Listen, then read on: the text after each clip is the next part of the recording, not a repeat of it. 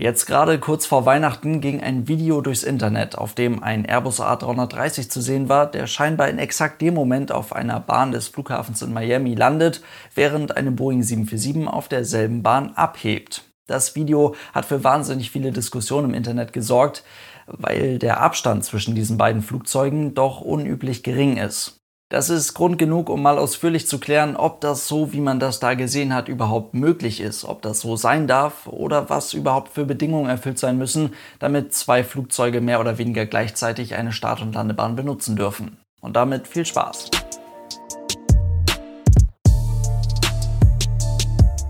Und damit hallo und ganz herzlich willkommen. Ich hoffe, es geht euch gut. Allgemein bekannt und vom Ding her ja auch sehr nachvollziehbar ist die Annahme, dass normalerweise nur ein einziges Flugzeug auf einer aktiven Runway, auf einer aktiven Start- und Landebahn unterwegs sein darf. Denn auch wenn die Wahrscheinlichkeit eines Unfalls von sich aus ja sowieso schon sehr gering ist, muss man sein Glück ja nicht herausfordern und naja, eine ganze Runway zur Verfügung zu haben, sei es jetzt für Start und Landung, das ist immer besser, als da irgendwie eingeschränkt zu sein und das gilt natürlich für einen Cessna 152 Hobbypiloten genauso wie für eine mehrköpfige Besatzung eines großen Verkehrsflugzeuges.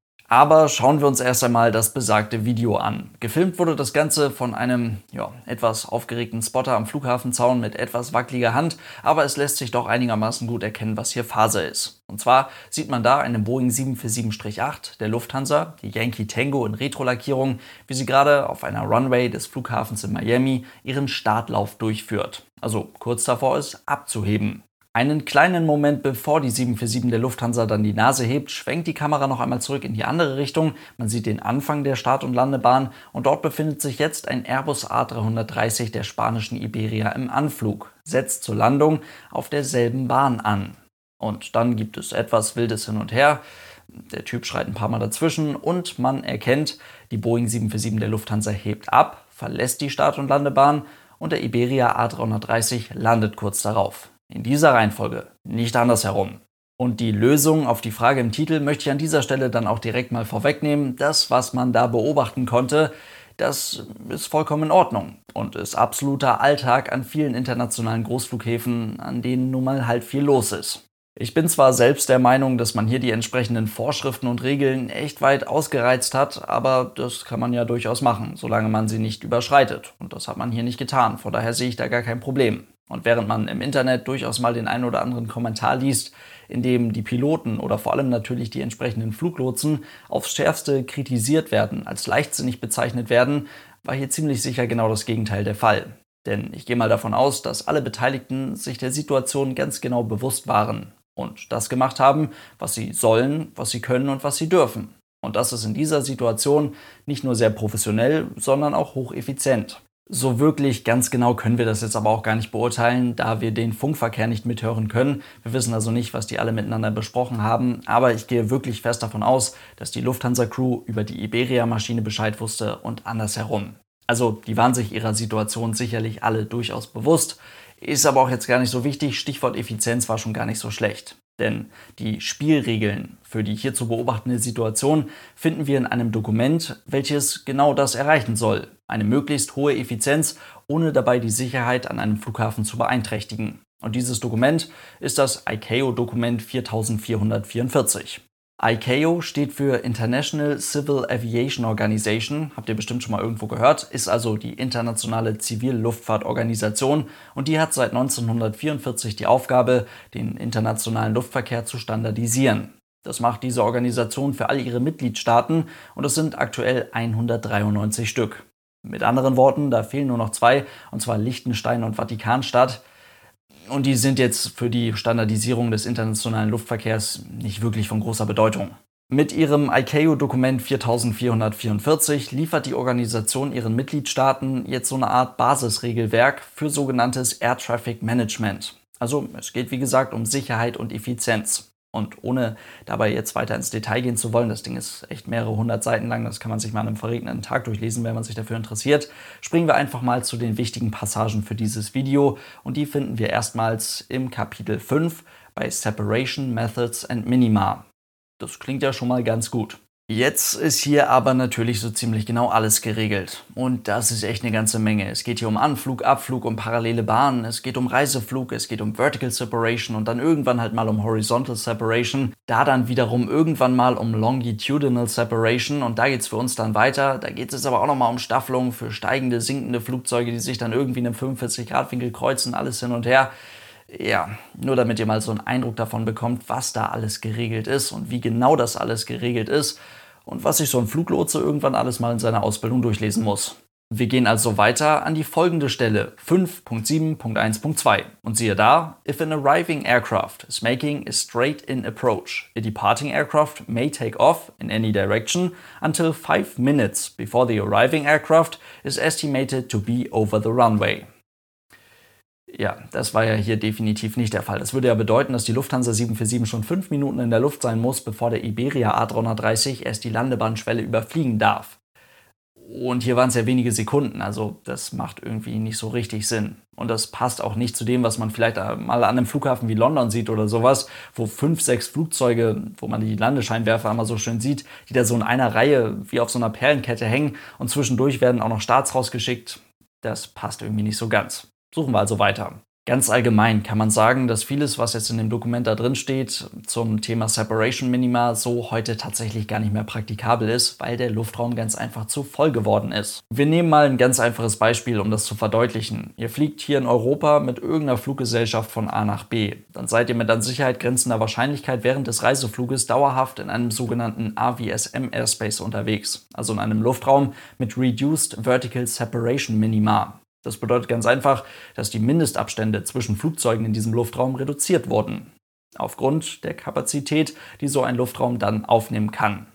Tja, und dafür muss ganz einfach der Luftraum und auch das jeweilige Flugzeug entsprechend ausgestattet sein. Dann kann man in einem solchen AVSM Airspace fliegen. Klingt vielleicht jetzt so ein bisschen speziell und besonders, ist aber heute tatsächlich absoluter Standard. Und genauso wie es das mit den Reduced Vertical Separation Minima oder Reduced Minima generell in einem solchen Luftraum gibt, so gibt es das natürlich auch an Flughäfen, die entsprechend ausgestattet sind. Und Miami ist das logischerweise. Im Kapitel 7 wird es dann bei Punkt 11 ziemlich spezifisch. Da steht Reduced Runway Separation Minima between Aircraft using the same runway. Das ist vollkommen klar und passt ja auch erstmal ganz gut zu unserem Video, also bleiben wir da mal. So, und da stehen jetzt im Laufe des Textes so ein paar Bedingungen, die erfüllt sein müssen. Beispielsweise muss die entsprechende Runway auch wirklich für diese ja, für diese Reduced Minima geeignet sein, muss dafür zugelassen werden und das Ganze muss beispielsweise bei Tageslicht erfolgen. Etwas weiter unten im Text werden die Flugzeuge dann in bestimmte Kategorien eingeteilt und das hat vom Ding her erstmal gar nichts zu tun mit sogenannten Wake Turbulence Categories, die euch bestimmt schon mal irgendwo über den Weg gelaufen sind, sondern das ist hier nochmal was Spezielles. Hier geht es dann um Kategorie 1 für Flugzeuge bis zu einem maximalen Abfluggewicht von 2000 Kilogramm dann Kategorie 2 für 2000 bis 7000 Kilogramm und Kategorie 3 für alle Flugzeuge darüber. Also ein A380 befindet sich in genau der gleichen Kategorie wie auch eine Embraer E190. Mit anderen Worten, Airbus A330 und Boeing 747, so wie man das hier im Video gesehen hat, die fallen beide in Kategorie 3. So, und jetzt geht man doch noch mal ein bisschen weiter und dann findet man im Text folgendes. A succeeding landing aircraft may cross the runway threshold when a preceding Category 3 aircraft is airborne and has passed a point at least 2400 meters from the threshold of the runway. Und da haben wir doch jetzt ziemlich genau das, was wir für die Erklärung unseres Videos brauchen. Tja, jetzt wird das aber nochmal ein klitzekleines bisschen spezieller. Ist aber auch gar nicht schlimm, wäre auch langweilig, wenn das immer alles so einfach wäre. Naja, auf jeden Fall ist ja die zuständige Luftfahrtbehörde in den Vereinigten Staaten, wo sich Miami befindet, das ist ja die FAA. Und die darf auf dem Basisregelwerk der ICAO jetzt nochmal so ein bisschen weitermachen. Und die FAA hat da so ein Zusatzdokument mit einem total unkomplizierten Namen. Das heißt nämlich 7110.65 Yankee und da hat man diese Flugzeugkategorien nochmal so ein bisschen spezifischer drin, hat nochmal so ein paar mehr Bedingungen und darf dann dieses Minimum von 2400 Metern zwischen den beiden Flugzeugen auf 6000 Fuß verkürzen. Das ist nicht nur eine Maßeinheit, mit der man in den USA ein bisschen mehr anfangen kann, sondern das sind tatsächlich auch fast 600 Meter weniger. Gut, ist aber für unseren Fall jetzt auch gar nicht weiter relevant, weil wir können eh nicht die Distanz zwischen den beiden Flugzeugen auf diesem Video beurteilen. Aber die 1800 Meter oder die etwas mehr als 1800 Meter, die hat man da definitiv im Sack. Eine Sache können wir aber noch beurteilen, und zwar stand ja in dieser Regelung drin, dass der abfliegende Verkehr definitiv in der Luft sein muss, airborne sein muss, bevor der anfliegende Verkehr die sogenannte Runway Threshold überfliegt, also die Landebahnschwelle. Das macht ein Flugzeug in der Höhe von 50 Fuß, also in einer schon recht geringen Höhe. Das passt also auch alles. Wie gesagt, das ist durchaus eine knappe Kiste, die man da hingezimmert hat, aber knapp finde ich das eigentlich nur, weil ja die Landefreigabe erst gegeben werden darf, wenn diese Bedingungen erfüllt sind, wenn also die Lufthansa-Maschine airborne ist. Aber mein Gott, da machen wir uns mal nicht ins Hemd, da wird dann halt einfach mal ein kleines bisschen schneller gesprochen. Eine Sache, die ich auch häufiger mal in den Kommentaren gelesen hatte, hätte die Lufthansa 747 ihren Start aus welchem Grund auch immer jetzt abbrechen müssen, dann hätte der A330 der Iberia natürlich sofort von den Lotsen die Anweisung zu einem Go-Round, also zu einem Durchstartmanöver bekommen. Und auch sowas wie Landefreigabe braucht man zwei, drei Meilen vor der Bahn oder sowas. Das gibt es nicht. Also auch das wäre ja gar nicht wirklich praktikabel. Man sieht also, hier wurden Grenzen und Vorschriften durchaus mal ja, nahezu ausgereizt, aber das ist ja auch vollkommen in Ordnung. Das ist weder unprofessionell noch gefährlich, sondern professionell und sehr effizient. Tja, ihr seht also, es gibt einige Möglichkeiten, die in diesem Dokument beschrieben sind, um die Bahnnutzung an solchen ja, gut genutzten Flughäfen effizienter zu gestalten. Und der Spotter in dem Video, der darf also ganz ruhig bleiben. Das ist alles in bester Ordnung, was da passiert. Und damit soll es das heute gewesen sein. Vielen lieben Dank fürs Zuhören. Ich hoffe, es waren ein paar interessante Informationen für euch mit dabei. Vielleicht konnte ich ja so ein bisschen die Aufregung aus diesem Video rausnehmen. Und dann hoffentlich bis morgen. Tschüss.